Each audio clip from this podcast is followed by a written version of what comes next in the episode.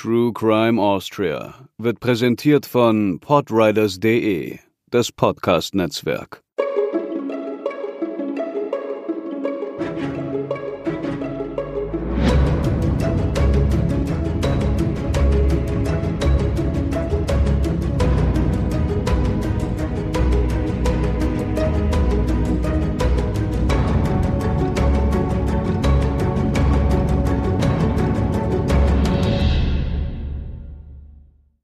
Hallo und herzlich willkommen zur 37. Episode von True Crime Austria.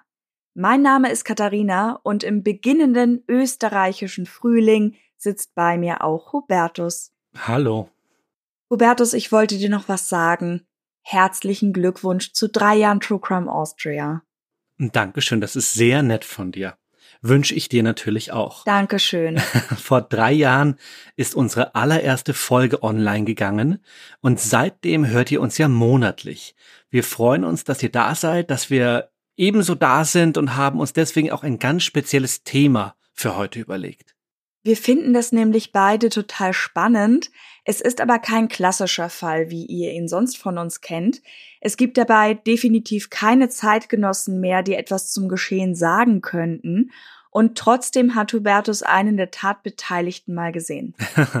Unser Folgenname ist diesmal ja sehr eindeutig. Daher können wir es ja sagen. Wir beschäftigen uns mit dem Mordfall Ötzi, dem Mann vom Tiesenjoch, dem Mann aus dem Eis und wie er noch so heißt, dem ältesten bekannten Mordfall der Geschichte. Ein Fall aus grauer Vorzeit, genauer der späten Jungsteinzeit oder Kupfersteinzeit. Bevor wir aber zu sehr ins Detail gehen, spendiere ich uns wie immer noch einen kleinen Teaser. Der Mann, um den es heute geht, war möglicherweise ein Jäger, doch offenbar wurde er in den heutigen Ötztaler Alpen selbst zum Gejagten. Wie er wirklich hieß, werden wir nie erfahren, aber von uns hat der Mann vom Tiesenjoch schon viele Namen bekommen. Er ist heute die älteste bekannte natürliche menschliche Mumie und wurde Opfer eines Angriffs. Damit starten wir in unseren Fall Ötzi. Es freut uns sehr, dass wir dafür auch ein Interview führen konnten, nämlich mit der Leiterin des Südtiroler Archäologiemuseums, Elisabeth Walazza. Und davon werdet ihr auch wieder einige Ausschnitte in der Folge finden. Springen wir in der Zeit zurück und beginnen wir mit der heutigen Erzählung. Es war eine beschwerliche Reise, die Ötzi an seinen letzten Lebenstagen zurücklegte eine Wanderung in den Hochalpen, Abstiege in Täler, kurz darauf dann der nächste Aufstieg, Richtung Tiesenjoch, im Grenzgebiet von Österreich und Italien. Er war verletzt, sein Körper mit Verwundung übersät, Schnittverletzungen am linken Arm und an den Händen, überall Kratzspuren, besonders am Rücken. In diesem Zustand schleppte sich der Mann über das Felsplateau. Über ihm ragte die zerklüftete Bergspitze auf ein unwirklicher Ort, das Gegenteil von gastlich und weit jenseits der Baumgrenze. Die Grate, Bergrücken und Abhänge waren von Schnee und Geröll bedeckt. Es war wohl Frühjahr und dementsprechend streng muss das Wetter in der Höhe gewesen sein. In einer halbwegs geschützten Mulde machte der Wanderer Halt und nahm eine letzte Mahlzeit ein. Er musste sich in diesem Moment sicher gefühlt haben ein trügerisches Gefühl, das ihm zum Verhängnis werden sollte.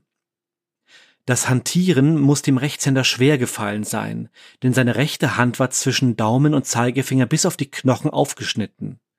Wir wissen nicht, wie er hieß, nicht wer er war oder was ihn hinauf auf das Tiesenjoch getrieben hatte. Nur wie er zu Tode gekommen ist, können wir heute mit einiger Gewissheit sagen. Bei seiner Rast ereilte ihn ein weiterer Angriff. Von schräg unterhalb des Abhanges schoss jemand einen Pfeil, traf ihn am linken Schulterblatt und verletzte die nahe Arterie. Der Mann vom Tiesenjoch könnte verblutet sein, wenn man dieser Version der Geschichte Glauben schenkt. Denn was wirklich passiert ist, kann zwar durch detaillierte Untersuchung vermutet, vielleicht aber nie geklärt werden. Da wäre noch das Schädelhirntrauma, das festzustellen war. Hatte man dem Opfer nachträglich einen Schlag verpasst? Oder war es nach dem Treffer mit dem Pfeil gefallen und hatte sich dabei den Kopf angeschlagen? War es wirklich Raubmord? Immerhin hatte man ein wertvolles Beil mit Kupferklinge bei dem Leichnam gefunden, das sicher kein Räuber hätte liegen lassen.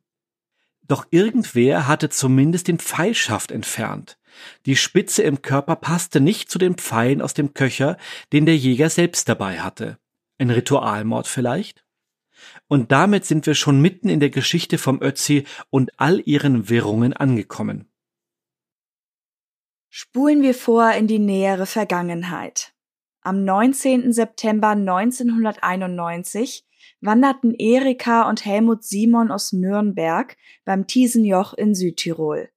Genauer auf dem Niederjoch ferner in 3210 Metern Höhe.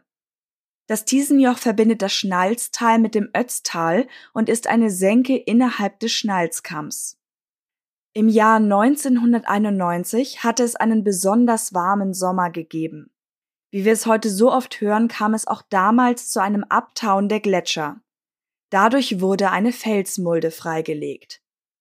Über diesen etwas abseits gelegenen, bisher nicht zugänglichen Pfad stiegen die Simons ab und machten die Entdeckung ihres Lebens. Das Ehepaar stieß auf einen Toten. Der Sender ARD zitiert Erika Simon so. Ich bin praktisch beinahe über ihn gestolpert. Die Auffindung war nicht so schlimm, denn er lag ja mit dem Gesicht nach unten. Es haben ja nur der Kopf und der Rücken herausgeschaut. Dann hat mein Mann ein Bild gemacht. Wir haben dem Hüttenwirt Bescheid gesagt und sonst gar nichts gemacht. Wir sind abgestiegen und haben am nächsten Tag erfahren, dass ein Bergsteiger gefunden worden ist. So dachte man anfangs noch, die Identität des Leichnams klären zu können. Unter dem Kürzel UT 640791 wurde am Innsbrucker Landesgericht ein Akt angelegt. Ermittelt wurde gegen Unbekannt. Dazu Gerichtsmediziner Dr. Rainer Henn im ORF. Ötzis Identifikation schien anfangs möglich. Das hängt vor allen Dingen davon ab, was wir bei der Leiche noch finden. Also Beigaben wie zum Beispiel Ausrüstung. Ganz schön wäre natürlich ein Reisepass oder ein gravierter Ehering. Aber das sind natürlich Sternstunden, die, nur, die wir selten antreffen und uns die Arbeit erleichtern. Aber da verschätzte man sich um ein paar Jahrtausende.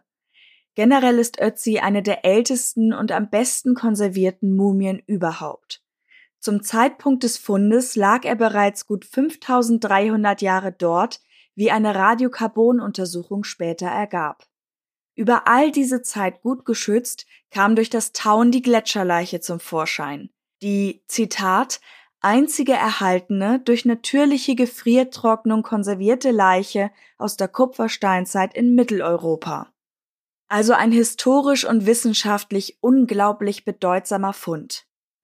Wir können uns alle denken, was dann geschah. Rundherum begannen alle zu streiten. Die Leiche wurde ja in der Grenzregion zwischen Tirol in Österreich und Südtirol, einer Provinz Italiens, gefunden. Zu wem gehörte sie nun also? Oder wie es in Medienberichten ausgedrückt wurde, war der Mann ein Ötzi oder ein Schnalsi? Für das Ötz- oder Schnalztal jeweils.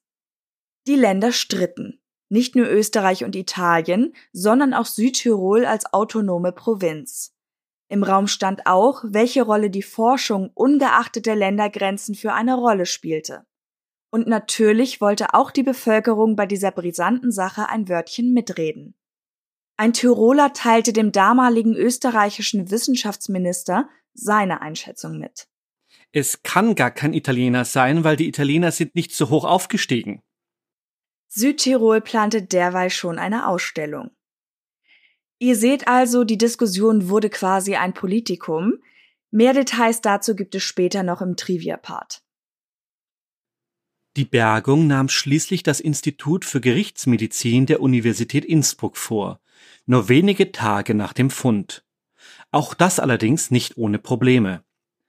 Bei dem Abtragen des Eises beschädigte ein Polizist mit den doch eher groben Werkzeugen Eispickel und Presslufthammer die Mumie an der Hüfte. Zu dieser Zeit ging man noch davon aus, dass es sich nur um einen verunglückten Bergsteiger handelte, daher war man nicht besonders zimperlich bei der Bergung. Als man alle Fundstücke, also auch die Gegenstände, die beim Ötzi lagen, einpacken wollte, zerbrach der Bogen. Der Plastiksack war zu klein gewesen. Ähnlich erging es leider auch einem Arm, weil der Leichnam durch die Anwinkelung so nicht in den Sarg passte, um nach Innsbruck gebracht zu werden. Später stellte sich heraus, dass beide Arme postmortal gebrochen worden waren. Unmut ergab sich auf wissenschaftlicher Seite, weil offenbar mehrere Gruppen vor der Gerichtsmedizin versucht hatten, die Mumie aus dem Eis zu holen. Erstmals bereits am Tag nach dem Auffinden, aber ohne Erfolg. Nur ein Beil, was man bei der Leiche gefunden hatte, wurde mit ins Tal genommen. Ein Hubschrauber wäre nötig gewesen, der aber auch am 21. September 1991 nicht verfügbar war. Immerhin versuchte man nun, den Körper mit einer Plane zu schützen.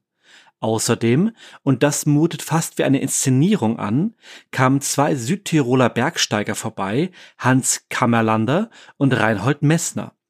Messner soll der erste gewesen sein, der Ötzi für eine ältere Leiche hielt. Schließlich wurde Ötzi im Jahr 1998 mit seinem Hab und Gut nach Bozen gebracht, wo er heute noch zu sehen ist. Dort wird er bei minus 6 Grad Celsius und einer Luftfeuchtigkeit von 98 Prozent in einer eigenen Kammer aufbewahrt. Die Bedingungen sind dabei ähnlich seiner Auffindesituation. Hier hört ihr nun das erste Mal unsere Interviewpartnerin Elisabeth Walazza, die Direktorin des Südtiroler Archäologiemuseums. Wohlgemerkt nicht des Ötzi-Museums. Das wird oft verkürzt so gesagt und wir haben darüber gesprochen, dass das viel zu oft passiert. Deswegen hier nochmal ganz explizit Südtiroler Archäologiemuseum. Und sie hat uns erzählt, wie man sich im Museum um Ötzi kümmert. Also eine wichtige oder die allerwichtigste Aufgabe äh, in diesem Zusammenhang für das Museum ist natürlich die Konservierung. Wir verantworten den tadellosen Zustand der Mumie und auch der Beifunde. Wir überwachen ständig alle Parameter. Wir, wir kümmern uns um Temperatur, Luftfeuchtigkeit. Ähm, die Mumie selbst befindet sich ja in einer speziell entwickelten Eiszelle, die äh, sich stark an den Parametern am Gletscher sozusagen orientiert diese Art der Konservierung hat ja für 5000 Jahre gut funktioniert und deswegen lehnen wir uns daran an. Und deswegen ist es natürlich, hat es absolute Priorität, die Konservierung aufrechtzuerhalten und diese Objekte zu schützen. Aber natürlich möchten wir ja Näheres erfahren. Wir möchten besser verstehen, wie die Menschen gelebt haben, wie damals auch die Umweltbedingungen waren. Und um diese Erkenntnisse zu gewinnen, müssen wir auch manchmal ähm, ja, Probenentnahmen zustimmen. Aber wer stritt noch? Die, die die Leiche gefunden hatten. Im November 2003 wurde festgehalten, dass das genannte Nürnberger Paar, die Simons, Ötzi gefunden hatte, nun also auch offiziell. Doch eine Slowenin und eine Schweizerin sagten ihrerseits, sie hätten die Mumie bereits zuvor entdeckt. Es gab einiges hin und her, auch um den Finderlohn, der den Simons 2010 dann endgültig zugesprochen wurde. Sie erhielten 175.000 Euro, sollten aber die Prozess- und Anwaltskosten selbst tragen. Da war Helmut Simon bereits verstorben. Er verunglückte 2004 in den Salzburger Alpen. Die Mumie wurde am 24. September 1991 erstmals gründlich untersucht, und zwar vom Prähistoriker Konrad Spindler. Er gab auch eine Altersschätzung ab. Aufbewahrt wurde Ötzi dabei in besagter Kühlkammer, die die Gletscherbedingungen nachahmte. Wenn man es ganz genau nehmen will, handelt es sich bei Ötzi um eine Feuchtmumie. Das heißt, wie man vom Namen ableiten kann, er ist nicht ganz ausgetrocknet, was unter anderem dazu führt, dass die Organe noch gut erhalten sind. Das Interesse an dem Leichnam war riesig. Verschiedene Fachrichtungen wollten den Mann vom Thiesenjoch untersuchen. Archäologie, Anthropologie, Forensik und Pathologie. Dabei waren erst einmal einige Vorsichtsmaßnahmen zu treffen, um den Körper vor Schäden zu bewahren. Nun, da Ötzi nicht mehr im Eis war, lief er Gefahr zu verwesen, solange er nicht ausreichend gekühlt wurde. Direkt nach der Bergung schien zum Beispiel an mehreren Stellen ein Schimmelpilz auf, den man aber zum Glück beseitigen konnte. Man rechnete im Dezember 1991 für die Untersuchungen mit einer Mindestdauer von fünf Jahren und Kosten von rund 100 Millionen Schilling. Umgerechnet mit dem historischen Währungsrechner der österreichischen Nationalbank sind das 14 Millionen 220.000 Euro. Das Ganze sollte über Sponsorings finanziert werden. Wir werden in weiterer Folge nicht immer dazu sagen, wo jetzt welche Erkenntnisse gewonnen wurden, daher sei hier einmal vorangestellt, dass neben der Universität Innsbruck und Bozen unter anderem auch Mainz, Zürich, Uppsala, Paris und Oxford beteiligt waren. Hinsichtlich der Methoden versuchte man in Innsbruck darauf zu achten, so vorzugehen, dass auch für künftige Forschungsgenerationen noch Möglichkeiten bestanden, weiter zu forschen. Ganz klar, man will natürlich die Mumie nicht beschädigen, falls sich auch, wie wir es zum Beispiel aus der Kriminologie kennen, neue Methoden entwickeln sollten, die dann neue Rückschlüsse möglich machen. Der Fund der Mumie führte dazu, dass die Kupferzeit um 1000 Jahre früher datiert wurde. Zur Betrachtung weiterer Forschungsergebnisse beginnen wir mit Ötzis Zustand und seinen Merkmalen. Warum ist das wichtig? Nachdem man ja keine Beobachtungen von damals hatte und auch niemanden fragen konnte natürlich, brauchte man andere Herangehensweisen, um herauszufinden, um wen es sich nun eigentlich handelte und wie zum Beispiel auch die Lebensumstände waren.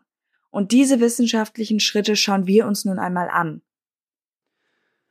Der Körper war sehr gut erhalten und annähernd vollständig. 1,54 Meter groß und etwa 13 Kilogramm schwer. Man kann davon ausgehen, dass die Größe sich durch die Kälte verändert hatte und schätzte den Mann auf 1,60 Meter. Zu Lebzeiten wog er vermutlich um die 50 Kilo mit einer sportlichen Figur. Heutzutage hätte er wohl Schuhgröße 38. In seinem Haar wurden hohe Konzentrationen von Metallen nachgewiesen. Forscher vermuten, dass dieses etwa schulterlang, dunkel und wellig war. Er trug außerdem einen Bart. Der Tote stammte wohl aus dem Eisacktal, wie der Mineralienstatus der Zähne zeigte, einem Alpental in Südtirol.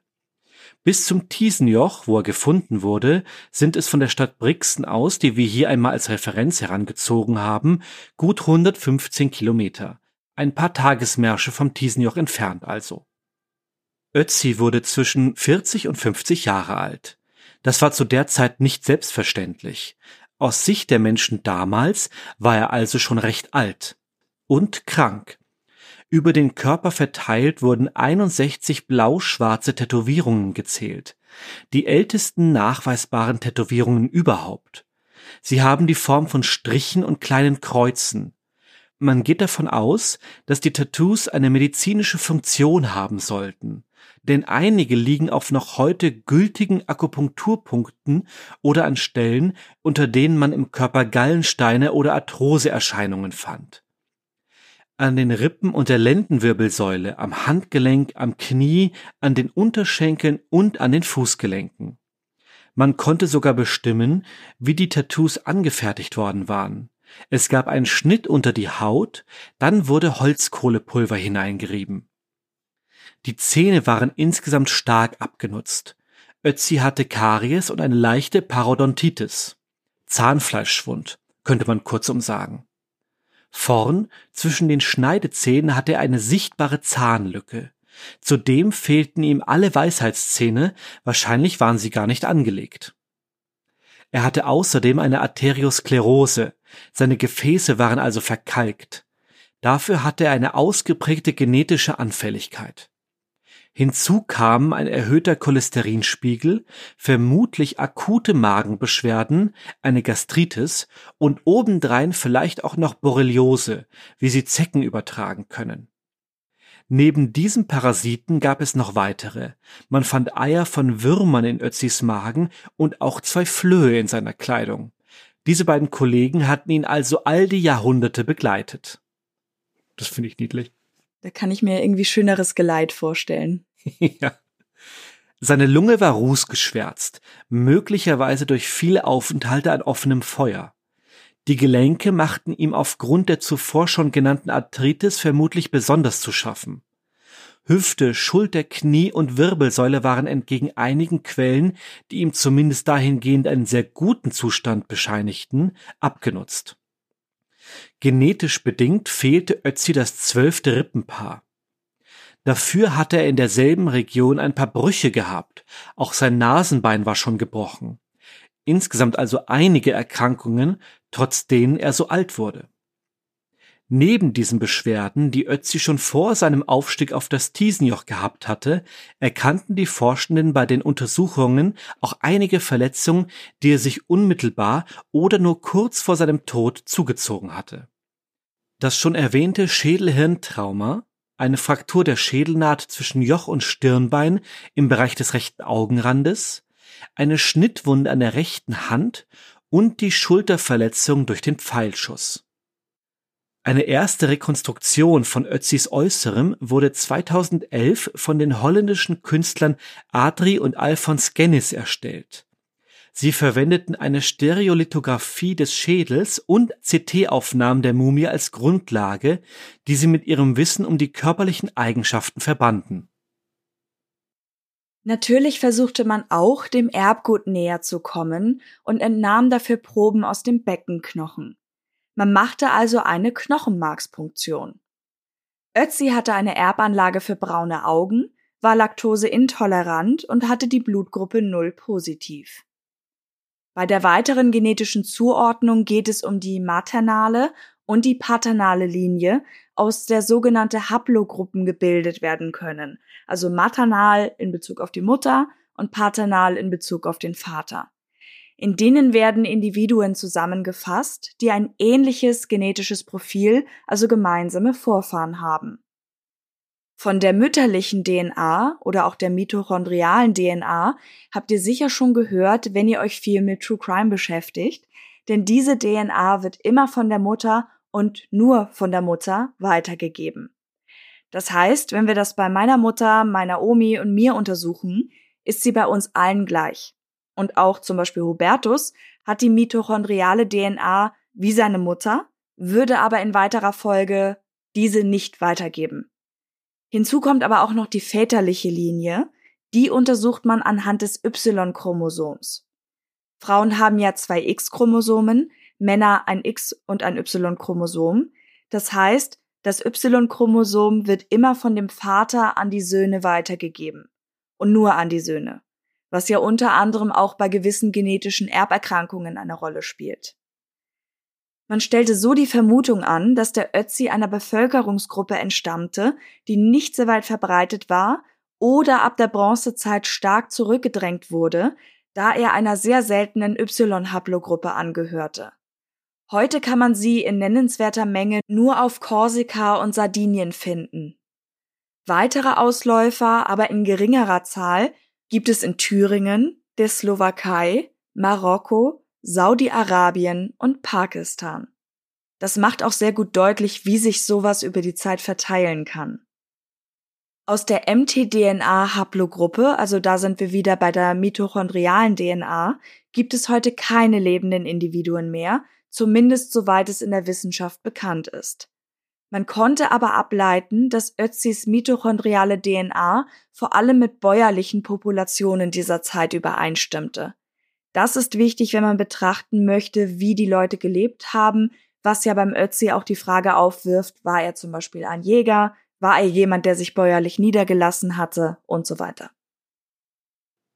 Es gab auch Untersuchungen, die uns zur Erzählung am Einstieg dieser Folge brachten. Da wollen wir natürlich auch kurz erläutern, wie man darauf kam.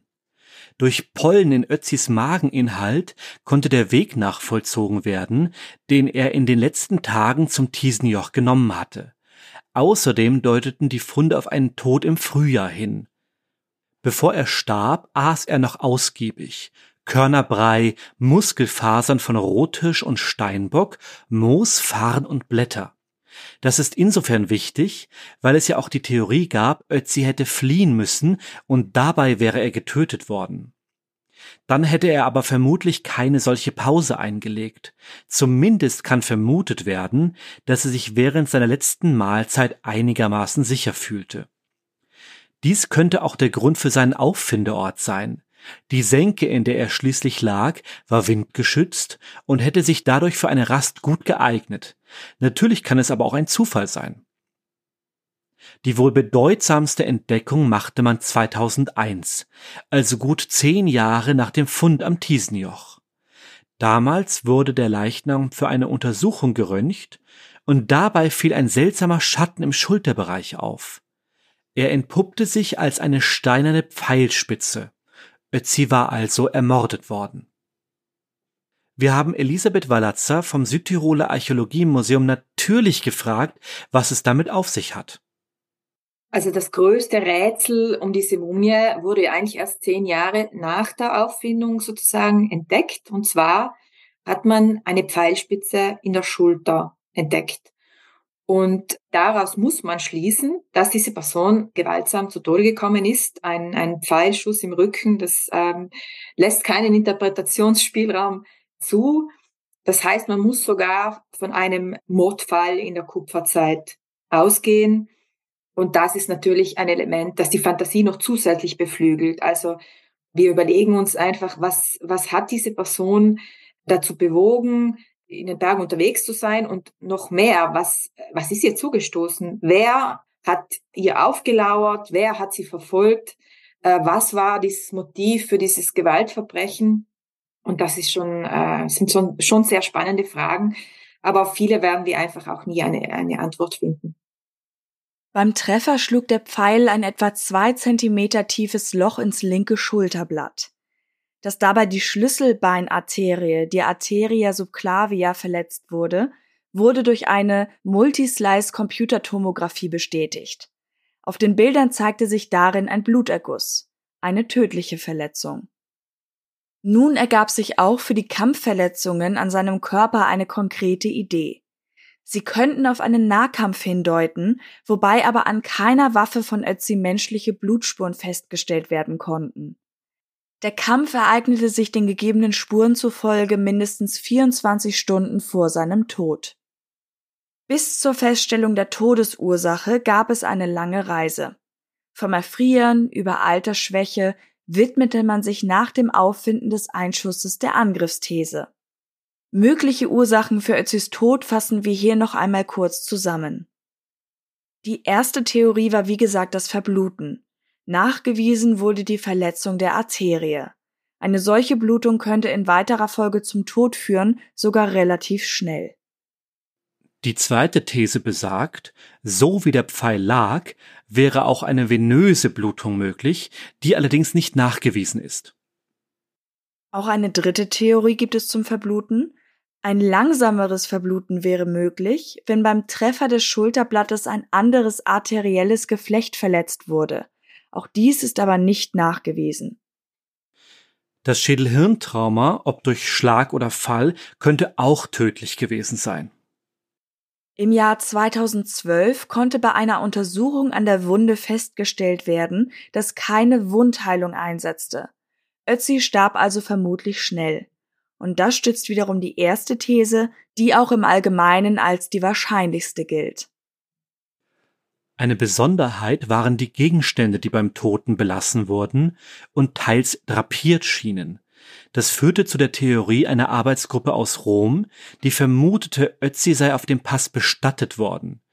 Die Gegenstände seien also Grabbeigaben. Dafür gibt es allerdings keine weiteren Belege. Dazu wurde ausgeführt, dass die Pollen im Magen aus dem April stammten, die in der Umgebung aber aus dem August oder September. Diese könnten aber auch aus geschmolzenem Eis stammen. Als Gegenargument gelten vor allem die unveränderte Körperlage und der Zustand der Leiche. Im Tal hätte die Verwesung bereits einsetzen müssen, bevor er auf das Tisenjoch gebracht worden war. Eine weitere Idee zur Aufteilung der Gegenstände war ein Ritualmord. Auch dabei hätten die Gegenstände drapiert werden können. Die Auffindesituation mit Ötzi auf dem einzigen großen Stein im Umfeld und einem aufgestellten Bogen mutet tatsächlich wie ein großer Zufall an. Doch ist das alles plausibel? Auch zu diesen Theorien hat Elisabeth Walazza uns noch ein Statement gegeben obwohl dieser Fund schon so lange bekannt ist und auch bei uns im Museum jetzt schon bald 25 Jahre ausgestellt ist, gibt es immer noch sehr, sehr viel Interesse. Und äh, mich stört es eher, wenn Themen zu stark aufgegriffen werden, auch in den Medien, die vielleicht keine wissenschaftliche Grundlage haben. Dann entstehen manchmal etwas skurrile, auch obskure Diskussionen, die gehen dann in Richtung Fluch, die gehen dann in Richtung, äh, wurde er am Gletscher beerdigt oder, oder solche Dinge. Und ähm, ja, dafür gibt es einfach keine wissenschaftlichen Belege. Kommen wir dabei direkt nochmal zu den genannten Gegenständen und auch der Kleidung des Toten. Das Kupferbeil, um das sich in weiterer Folge noch einige Spekulationen drehen werden, hat eine trapezförmige Klinge und einen etwa 60 Zentimeter langen Schaft. Es ist wohl das einzige Beil aus dieser Zeit, das geschäftet ist und damit eine Besonderheit.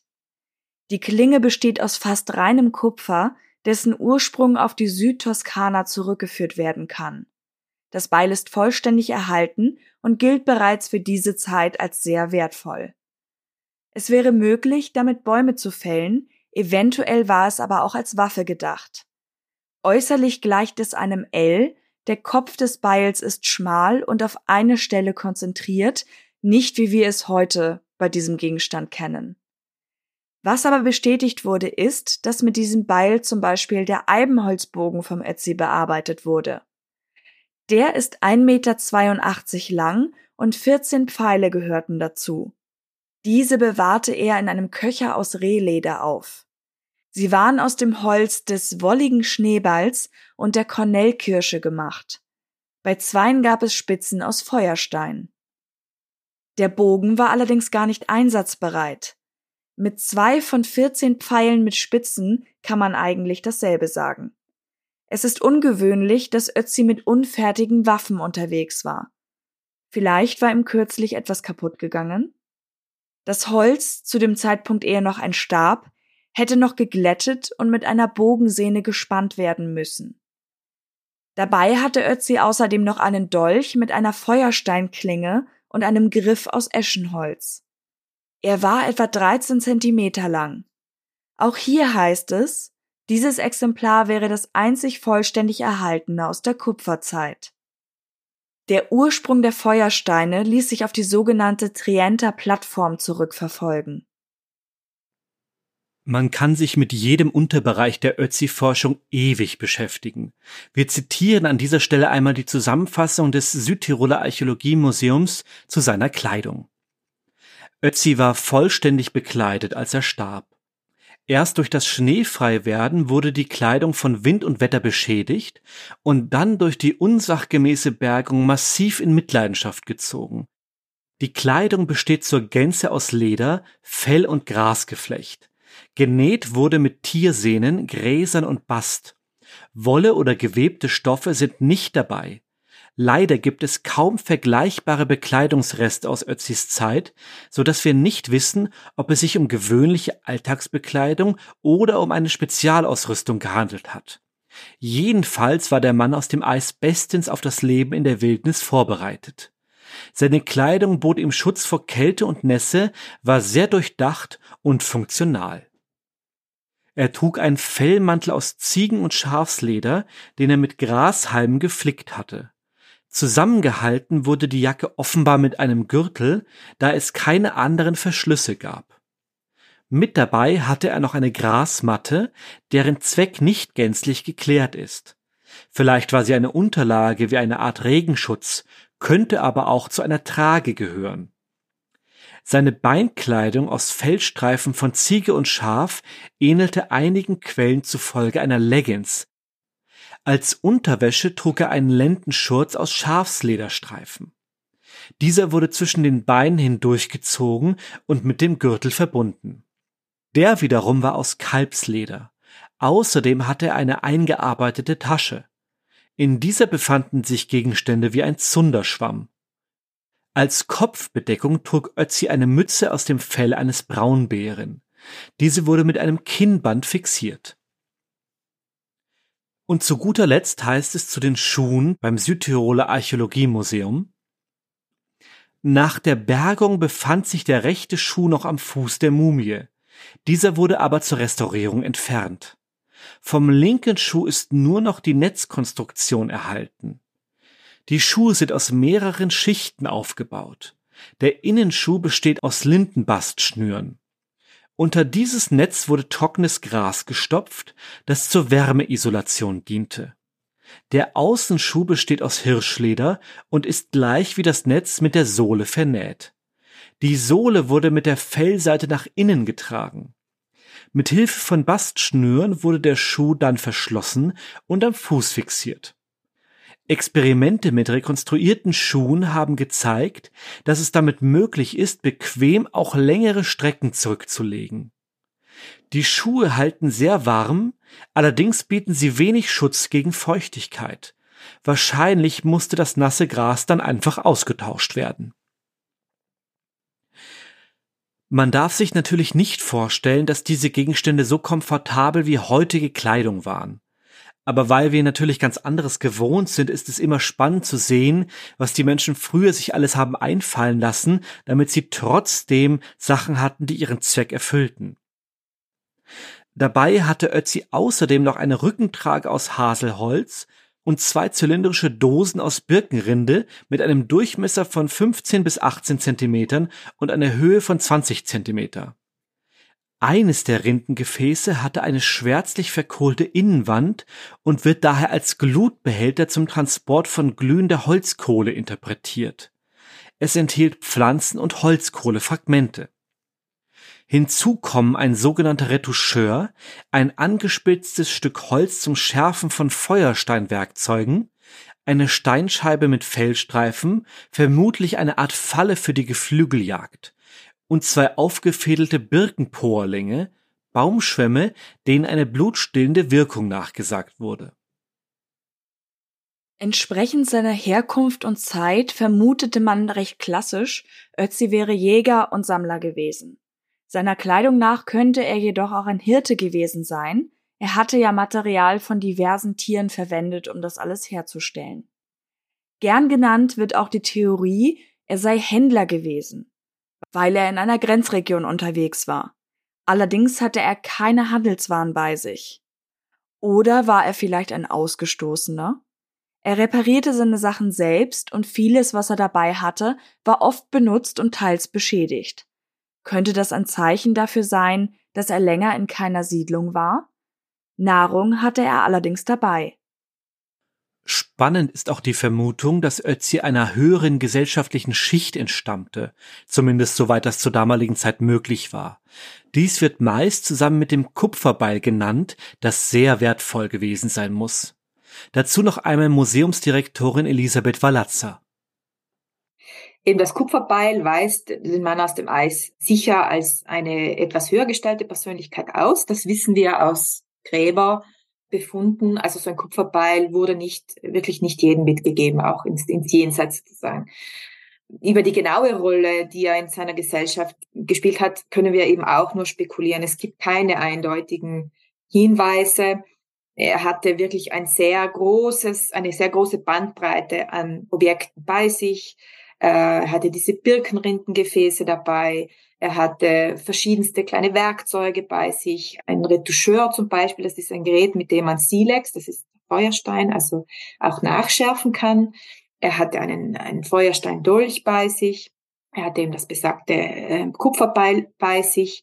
Eine Besonderheit ist auch der Bogen. Also er hat einen Langbogen bei sich, der allerdings noch nicht fertiggestellt war. Also auch hier das gibt wieder Raum für Spekulation. Vielleicht war es ein alter Bogen zerbrochen, vielleicht hat es eben eine Konfliktsituation gegeben. Er war gerade dabei, sich einen neuen Langbogen herzustellen.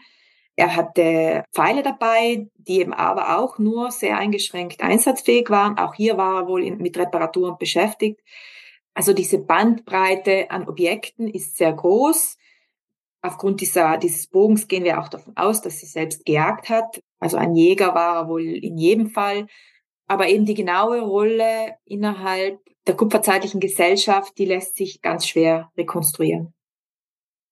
Und in dem Ausschnitt haben wir direkt nochmal eine Kurzzusammenfassung der Gegenstände.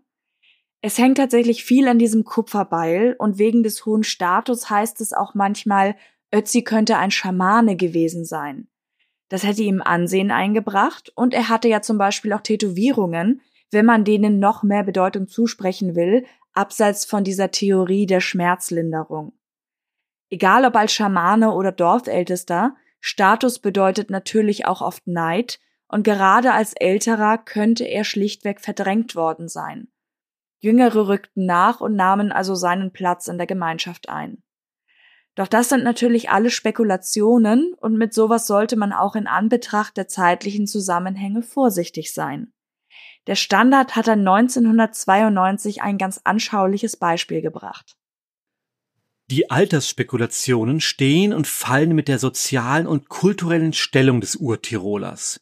Ein Vergleich aus der Gegenwart findet man in Jahrhunderten in einem entlegenen burgenländischen Straßengraben die Leiche eines Urwieners mit Goldkette in seinem Opel Manta, so könnte man sagen, er starb 1970 und war wahrscheinlich Landdiskothekenbesitzer oder Inhaber einer Modeboutique. Starb er aber erst 1990, so war er wohl Landdiskothekenbesucher und Friseurlehrling. Ähnlich verhält es sich mit Ötzi. Im Neolithikum der Jungsteinzeit wäre Ötzi mit seiner Kupferaxt sicher eine hochrangige Persönlichkeit in der damaligen Gesellschaft gewesen. Für den Fall, dass der Urtiroler aus der Bronzezeit stammt, wird er das Dasein wohl eher als Außenseiter gefristet haben. Sprich, und das ist natürlich klar bei einem so alten Fall, vieles ist unbekannt und wird es vermutlich auch bleiben. Wir haben Frau Walazza aber um ein Abschlussstatement gebeten. Was könnte sich im Fall Ötzi denn vielleicht doch noch tun?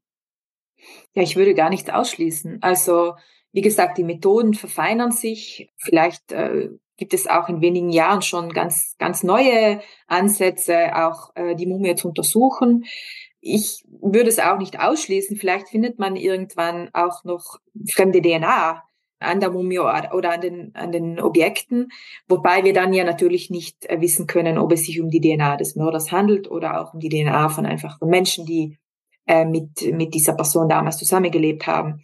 Aber es wäre natürlich schön dann zu sehen, gibt es da Verwandtschaftsverhältnisse oder einfach generell DNA aus dieser Zeit zu haben, wäre natürlich äh, sehr wünschenswert. Aber ja, über den Mörder selbst und über den Tathergang, das wird einfach schwierig, weil der Mörder so gut wie keine Spuren wahrscheinlich hinterlassen hat durch diesen, durch diesen Pfeilschuss. Die Pfeilspitze zu entnehmen, äh, ist ein sehr großer, eine sehr große Intervention an der Mumie. Das glaube ich auch nicht, dass das irgendwann gemacht wird. Aber wie gesagt, die Methoden äh, gehen weiter und ja, wir sind schon gespannt auf zukünftige Erkenntnisse. Zum Ende hin möchten wir auf jeden Fall noch eine Sache klären. Wie ist denn nun der richtige Name unseres Protagonisten? Wir nennen ihn alle liebevoll Ötzi, aber dahinter steckt natürlich auch eine Geschichte. Konrad Spindler, ein deutscher Prähistoriker, war ja, wie wir schon gesagt haben, der Erste, der Ötzi untersuchte. Und er benannte ihn erst einmal rein örtlich. Jungneolithische Mumie aus dem Gletscher vom Hauslabjoch Gemeinde Schnalz, Autonome Provinz Bozen, Südtirol, Italien. Was er beschreibt, ist das Tiesenjoch, und so kam man auch zur Bezeichnung Mann vom Tiesenjoch. Außerdem gibt es noch der Mann aus dem Eis, die Mumie vom Similaun, Ötzi der Eismann oder Mann vom Similaun. Genauso wie Mann vom Hauslabjoch. Aus dem Englischen kommen Ötzi Iceman oder Frozen Fritz. Und es gibt auch noch den Homo tirolensis. Sein bekanntester Name aber geht auf den Artikel vom Ötzi und dem Arnold in der Abendausgabe der Wiener Arbeiterzeitung vom 26. September 1991 zurück. Den hatte ein Herr namens Nikolaus Glattauer geschrieben. Wie wir es kennen, wollte der Chefredakteur damals einen besonders einprägsamen Namen. Und den bekam er. Historiker Spindler sagte dazu, Weltweit hat sich allerdings nur ein einziger Kosename durchgesetzt, Ötzi.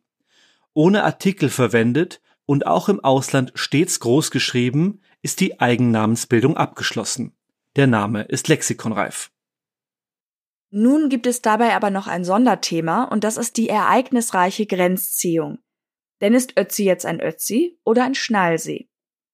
Als damals die Länder stritten, wurden zur Klärung schließlich alte Grenzregelungen herangezogen, die ihrerseits wieder etwas verwirrend sind, daher gehen wir das einmal Stück für Stück durch.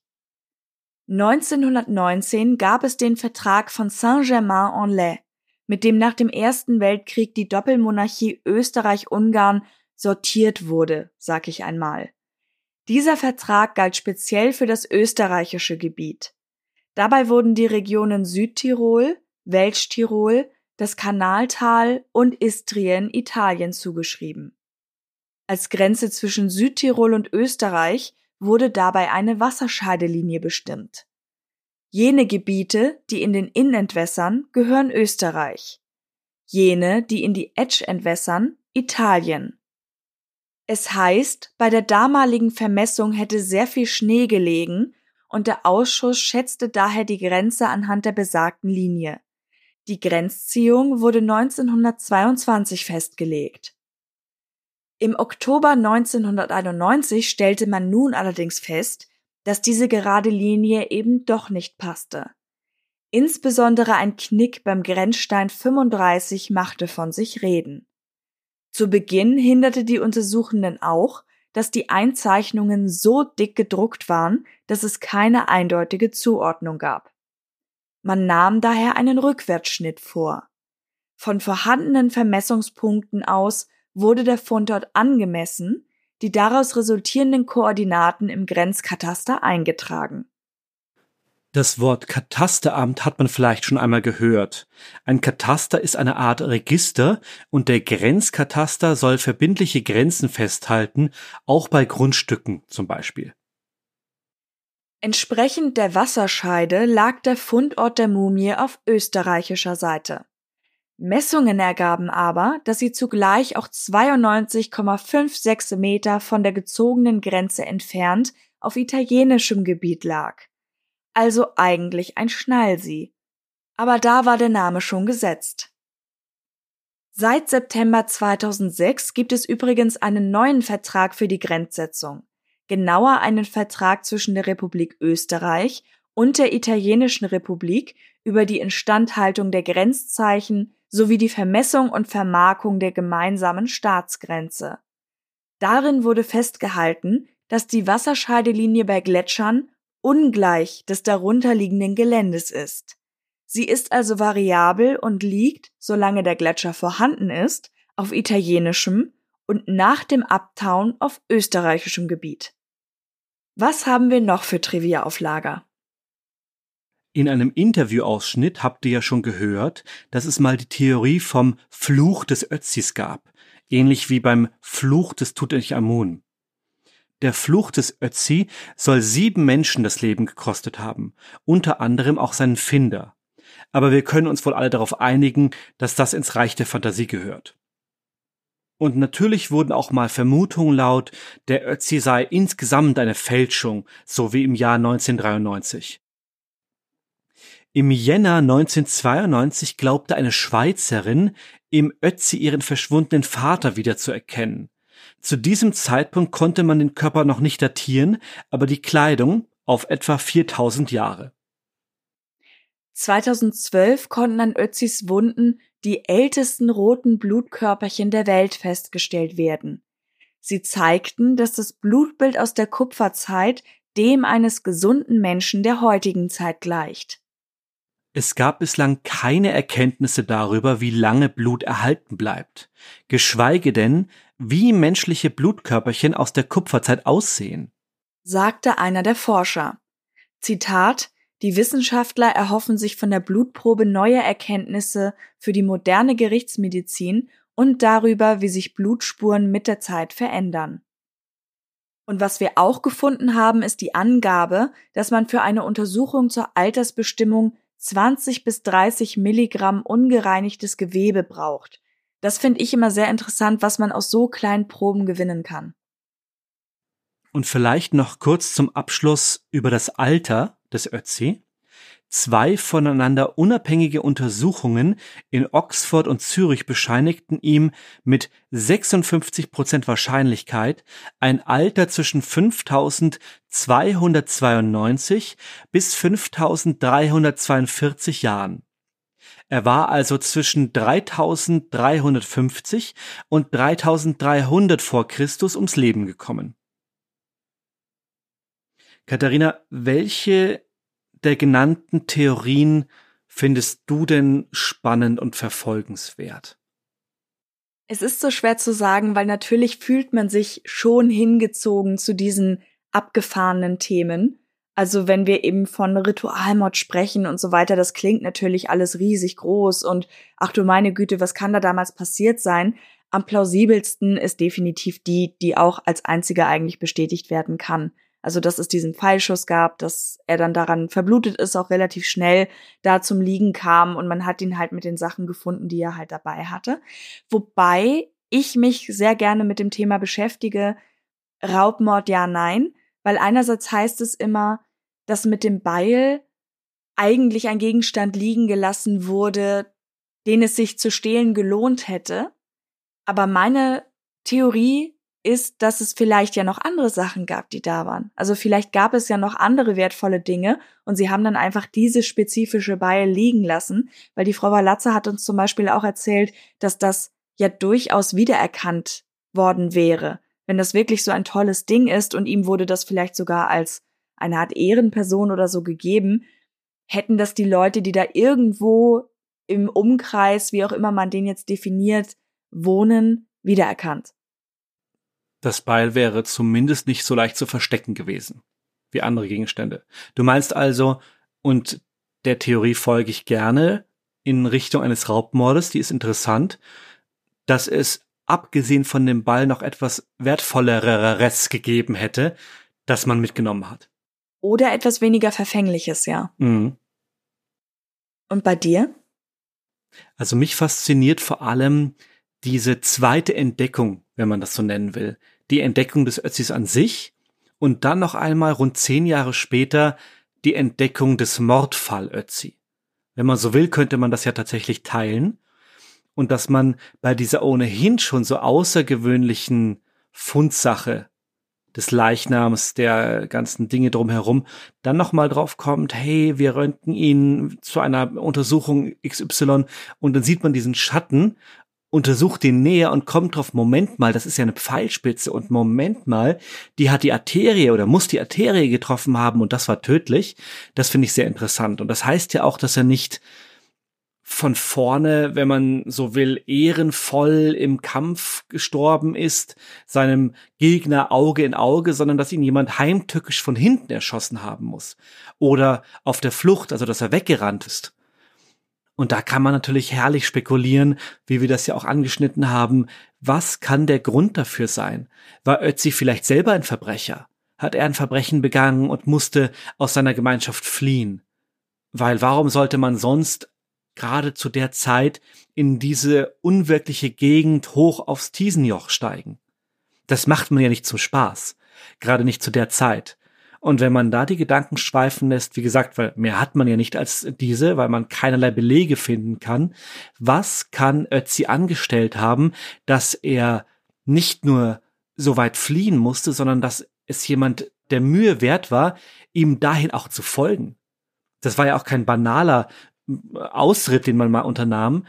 Und das heißt, sein Verfolger oder seine Verfolger, das können ja auch mehrere gewesen sein, das wissen wir ja nicht, hat ihn so sehr töten und stellen wollen, dass er ihm bis dort oben auf über 3000 Meter Höhe nachgejagt ist. Ich habe gerade eine Drehbuchidee. Gibt es schon. Habe wenn, wenn du darauf hinaus willst, man könnte daraus einen tollen Thriller machen, habe ich äh, bei der Recherche gesehen, es gibt tatsächlich einen äh, ich will niemandem was Schlechtes sagen, aber es, es hat sich sehr krude angefühlt, zumindest bei den paar Stellen, wo ich reingeschaut habe. Eine Art Ötzi-Thriller mit äh, seltsamer Lautsprache und sehr, sehr lustigen Reenactment, könnte man meinen, wo genau das dargestellt wird. Man sieht diese Dorfgemeinschaft, zumindest wie gesagt in den Szenen, die ich äh, gesehen habe, und äh, Familie, Kinder, Dorfbewohner, was auch immer, und dann äh, den Ötzi, wie er fliehen muss und Leute, die ihm hinterhergehen, und es ist sehr dramatisch. Dann pass auf, was ganz anderes. Die okay. Idee hatte garantiert noch niemand, aber ich bin ja schon mal froh, dass es keine Ötzi-Liebesgeschichte gibt. Ötzi möchte seine Geliebte wiedersehen, die in einem anderen Dorf ist, aber sie ist schon verheiratet. Ich meine, sowas kann man ja auch draus machen, wenn man so richtig loslegt. Mhm. Das ist aber nicht mein Drehbuch. Meins sieht etwas anderes vor, nämlich, ich denke gerade an Midsommer. für die, die es nicht kennen, das ist ein Horrorfilm, der aber ein sehr bunter Horrorfilm ist, denn äh, es wird da nicht Nacht und deswegen passiert alles am Tag und in Farbe. Und da passieren natürlich grausliche Dinge, aber eine Szene ist. Ihr müsst wissen, wenn Dinge nicht am Tag stattfinden, dann sind sie im Film immer auch schwarz-weiß und nicht in Farbe. Nein, aber es ist für einen Horrorfilm schon sehr bunt, sag okay, ich mal. Ja, das stimmt. Und da ist eine Szene, dass die sich irgendwie ausgemacht haben, dass alle Leute in einem bestimmten Alter in den Tod gehen. Und dass sie sich von so einem Gipfel runterstürzen und halt sagen, bevor wir irgendwann alt und krank sind. Call it Klippe. Was habe ich gesagt? Von einem Gipfel herunter. Du bist dann etwas dramatisch unterwegs. Okay, also von einer Klippe, von einem Vorsprung. Bevor wir halt irgendwann irgendwas haben, gehen wir jetzt freiwillig. Und ich denk gerade, dann könnte man natürlich das weiterspinnen und sagen, Ötzi war sehr alt für die Zeit, in der er gelebt hat. Mhm. Er war auch sehr krank, er hatte wahrscheinlich Schmerzen. Ich meine, vielleicht war er ja wirklich auch das Oberhaupt oder ein Schamane oder irgendwas. Und dann war aber allen klar, okay, vielleicht lebt er auch gar nicht mehr lange und er hat sich quasi auf diesen Weg gemacht. Also mit ein bisschen Sachen, die er noch dabei hatte, aber er war jetzt auch nicht so super ausgestattet im Sinne von, geh mal. Und dann wollte ihm vielleicht jemand helfen. Und hat, und hat dann gemeint, hey, so als kleiner Ansporn in den Rücken schieße ich dir einen Pfeil, der bringt dich wieder auf den rechten Kurs. Oder wie? Nein, aber wenn er eh krank ist und da draußen stirbt, dann hat er ihm geholfen, weil es schnell ging. Ach so, er hat ihn quasi in den Suizid begleitet. Okay, also eine Katharina, eine sehr interessante These. Ich möchte Einspruch erheben insofern, warum, wenn er das macht, warum denn so maximal kompliziert? Dann gehe ich halt kurz hinterm Haus um die Ecke und esse ein paar Tollkirschen. Oder lass mir da einen Stein auf den Schädel hauen. Dann marschiere ich doch nicht mit Sack und Pack oben auf den Berg rauf, schnitz mir parallel noch einen Bogen, weil mir ist gerade langweilig, ess dann noch gemütlich auf, auf 3200 Meter Höhe. Also das ist, das ist dann schon sehr kompliziert gedacht. Vielleicht sollte er quasi eine Chance haben, aber wenn es zu Ende ist, ist es zu Ende.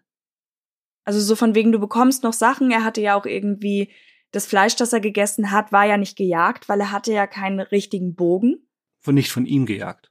Genau, aber ähm, ich habe in irgendeinem wissenschaftlichen Wobei Artikel wissen wir auch nicht. Kann ja sein, dass sein Bogen davor kaputt gegangen ist. Ich habe in irgendeinem wissenschaftlichen Artikel dazu gelesen, dass er wahrscheinlich so eine Art Trockenfleisch dabei hatte. Also er war wahrscheinlich eben länger nirgendwo, aber es kann auch sein, dass er eben vom letzten Aufenthalt was dabei hatte. Wie gesagt, ich spinne jetzt gerade nur rum, aber ich finde diese Theorie gerade kulturell irgendwie sehr spannend, ob es sowas gegeben haben könnte. Wir werden es im Endeffekt nie wissen. Ja. Aber das wäre mal eine Theorie, die ich so noch nicht gelesen habe. Mhm. Interessant, ja. Geht schon in Richtung Ritualmord, aber ich weiß, was du meinst. Ja. ja, oder so von wegen, du bist halt jetzt auf dich alleine gestellt und das beantwortet vielleicht auch deine Frage. Du fällst dem Dorf nicht mehr zur Last. Mit deinen Erkrankungen und was du alles hast. Sondern. Ja, dein hässliches Beil will auch niemand haben. Nimm es und geh wir haben dich gern, hier ist dein Beil, aber geh. Ja. Noch eine ernste Sache, damit wir hier wieder auf den Boden der Tatsachen, Katharina. Der aber Tatsachen findest du es vollkommen unrealistisch? Ja, total. Also halt, aber wirklich, wir, ich war dir, ich war mir lange nicht mehr bei etwas so äh, klar, wie dass ich das sehr unrealistisch finde. Aber wenn sowas in so einem Film wie Midsommar vorkommt, dann hat das doch garantiert auch ein reales Vorbild, das irgendwo in irgendwelchen Gesellschaften das so gemacht mhm. wird. Ja, da hast du recht. Horrorfilme sind bekannt dafür, der Realität sehr nahe zu kommen in dem, was sie darstellen. Nein, ich. Ja gut, sag deine Sache. auf dich zu ärgern. Ich finde die Theorie interessant, aber ich halte sie, oder ich glaube, es ist zu umständlich gedacht. Aber sie ist so spontan in mir erschienen. Mhm. Ein Zurückkommen zum Ernsteren etwas, was mich auch sehr umtreibt, immer wieder umtreibt, ist die Frage nach der, nach dem Umgang mit den Toten und äh, Stichwort Totenruhe. Gerade denke ich mir das immer wieder bei Mumien, bei ägyptischen Mumien oder welchen, die man in, in Südamerika gefunden hat, wie die Forschung und die Archäologie argumentiert und für sich selber klärt, hey, das ist jetzt so wichtig für unsere Gesellschaft, die Menschheit, die Forschung, wir untersuchen diesen Leichnam jetzt. Und nehmen dabei heraus, dass das ja mal ein Mensch war. Auch hier bei dem Ötzi, der ist so weit von unserer Lebensrealität weg, dass wir das Ganze sehr, sehr abgeklärt behandeln können. Und ich frage mich tatsächlich, wie man dort tut. Ab wann muss man eigentlich sagen, nein, den fassen wir jetzt nicht an. Das haben wir ja sehr oft und sehr ausgiebig reden, Katharina und ich, bei aktuelleren Fällen darüber. Wie gehen wir mit, mit dem Toten um, mit seinem Andenken, mit den Hinterbliebenen, Betroffenen etc. etc. In dem Fall mussten wir uns diese Frage nicht so doll stellen, weil es einfach keinen Bezug mehr zu seiner Lebensrealität gibt. Und natürlich haben wir uns die Gelegenheit nicht entgehen lassen, das auch Elisabeth Walazza vom Südtiroler Archäologiemuseum zu fragen. Und lasst uns doch zum Abschluss der Folge ihr das letzte Wort geben und hören, was sie dazu sagt. Also der Umgang mit äh, menschlichen Überresten in Museen, der ist ganz streng geregelt sozusagen. Also auch die ICOM hat dazu Richtlinien verfasst. Das wichtigste, die wichtigste Frage, der man da nachgehen muss, ist die Frage nach der kulturellen Kontinuität. Also gibt es von dieser Person zu uns oder zu heute lebenden Menschen eine kulturelle Kontinuität? Gibt es eine, eine Gruppierung? Gibt es Nachfahren, die sozusagen einen religiösen ähm, Bezug sozusagen herstellen oder nicht? Hm, diese Frage kann im Kontext Mann aus dem Eis eindeutig mit Nein beantwortet werden. Also es gibt einfach keine Gruppe an Menschen, die einen, noch einen kulturellen Bezug sozusagen zu dieser Zeit hat. Das ist in anderen Realitäten anders, wenn man zum Beispiel an, an Ureinwohner denkt auf verschiedensten Kontinenten. Diese menschlichen Überreste, also der Fachausdruck ist Human Remains, also diese menschlichen Überreste in Museen, die werden von den Museen sehr, sehr äh, respektvoll behandelt. Wenn eine Ausstellung angedacht wird, das wird natürlich immer abgewogen, gibt es überhaupt einen Grund, solche menschlichen Überreste auszustellen? Wenn das Interesse oder auch das, ein, ein, ein gewisser, wir haben ja diesen Bildungsauftrag auch in den Museen, also wenn dieser, dieses fachliche Interesse groß ist und wenn es einen Erkenntnisgewinn gibt in der Ausstellung dieser, dieser menschlichen Überreste, dann gibt es diese Möglichkeit. Allerdings auch hier ganz wichtig ist einfach eine würdige Präsentationsform, ein respektvoller Umgang. Und ich bin der Meinung, das ist bei uns im Südtiroler Archäologiemuseum in Bozen sehr gut gelungen. Also bereits vor 25 Jahren, als das Museum eröffnet wurde, hat man sich diese Gedanken gemacht und hat das aus meiner Sicht sehr gut gelöst. Die Mumie befindet sich in dieser Kühlzelle es gibt ein kleines Sichtfenster. Das befindet sich in einem etwas abgelegenen Teil sozusagen der Dauerausstellung. Dieser Teil ist auch sehr, sehr ruhig gehalten und sehr, ähm, ja, einfach um eine etwas ähm, würdigere ähm, Stimmung auch sozusagen zu, zu erzeugen. Man kann sich oder muss sich entscheiden, ob man die Mumien sich überhaupt anschauen möchte oder nicht. Also niemand wird natürlich gezwungen, das zu machen. Und dann begegnet man dieser Mumie aber wirklich eins zu eins. Also jeder Besucher, jede Besucherin, die sich vor dieses Sichtfenster stellt, ist einen Moment sozusagen mit dieser Mumie, mit dieser Begegnung allein. Und das scheint mir auch wichtig, um einfach eine Art äh, Augenhöhe auch herzustellen.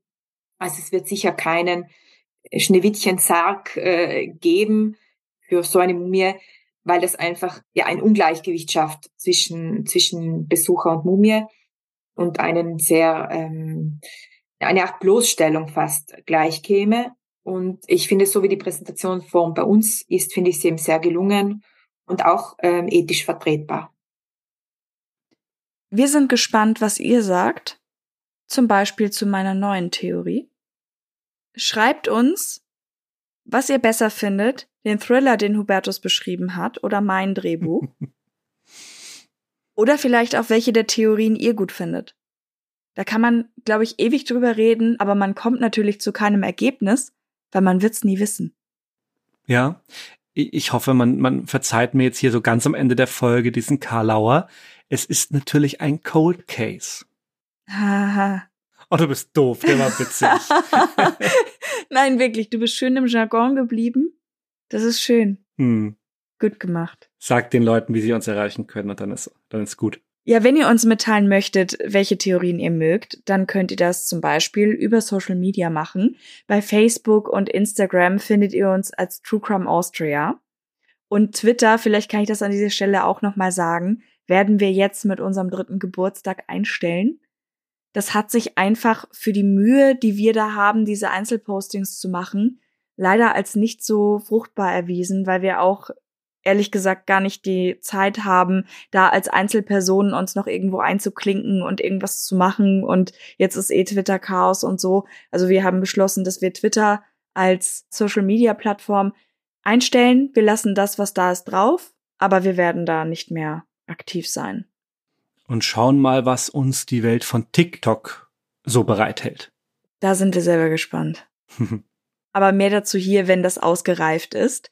Es gibt auch noch unsere Support-Plattformen und die sind vielleicht für euch spannend, wenn ihr zum Beispiel das komplette Interview hören möchtet, denn das wird da exklusiv hochgeladen. Das sind Patreon und Steady, zu finden über die Show Notes und ebenfalls über die Show Notes zu finden ist auch PayPal. Da könnt ihr euch dann direkt an uns wenden, sozusagen, ohne irgendwelche Abo-Modelle und Co. Vielen, vielen Dank zum Ende nochmal an Elisabeth Valazza, dass sie mit uns das Interview geführt hat und auch an Melita Franceschini, die das für uns mitorganisiert hat. Also wir haben uns direkt ans Archäologiemuseum gewandt und sie war da unsere Ansprechperson und es hat alles wunderbar funktioniert und ihr werdet auf den Social Media Kanälen dann auch Bilder finden, die uns dafür zur Verfügung gestellt wurden. Ja, vielen Dank auch von mir. Bleibt uns noch zu sagen, Schön, dass ihr es bis hierhin durchgehalten habt. Wir freuen uns über jeden, der uns an unserem dritten Geburtstag hört und es hoffentlich auch noch weiter tun wird. Macht's gut und bis zum nächsten Mal. Bis dann. Tschüss. Tschüss.